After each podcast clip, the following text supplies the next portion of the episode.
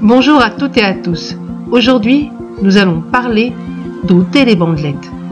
Jean chapitre 11 verset 44 nous dit Et le mort sortit, les pieds et les mains liés de bandes, et le visage enveloppé d'un linge. Jésus leur dit Déliez-le et laissez-le aller. Lazare est ressuscité. Ça, c'est merveilleux. Mais le voilà lié par des bandelettes. Difficile de faire quoi que ce soit ainsi, n'est-ce pas? En plus, il a le visage enveloppé d'un linge. Pas simple d'avancer, hein? Jésus aurait pu d'un mot faire tomber toutes ces bandelettes. Mais non, il demande à ceux qui sont spectateurs de cette résurrection de se mettre à l'action et de délier Lazare. Mais que peuvent représenter ces bandelettes? Ces bandelettes sont des liens qui nous empêchent d'avancer dans l'œuvre de Dieu et d'entrer dans notre destinée. À cause de cela, nos pieds ne peuvent pas aller annoncer la bonne nouvelle de l'Évangile, nos mains ne peuvent travailler à l'œuvre de Dieu, nous sommes vivants car nous avons reçu la vie de Jésus, mais nous sommes morts. Ces liens nous empêchent de vivre pleinement notre résurrection.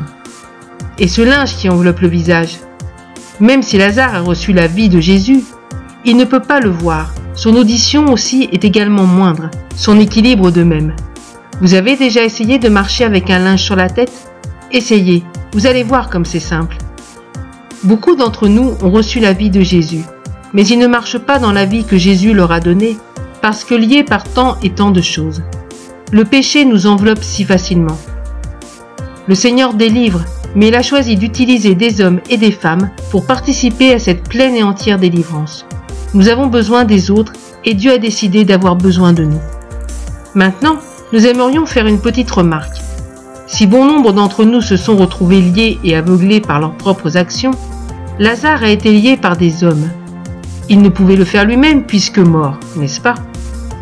Ces bandelettes, dans ce cas, pourraient représenter toutes ces paroles de mort prononcées sur une personne, ces paroles de condamnation, de méchanceté.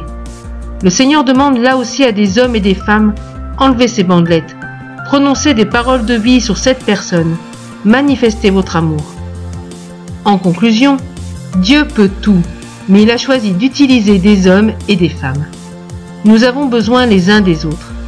Acceptons donc que Dieu utilise des personnes pour nous permettre d'avancer dans notre vie en Dieu et acceptons d'œuvrer avec Dieu pour bénir et devenir de ceux qui enlèveront les bandelettes.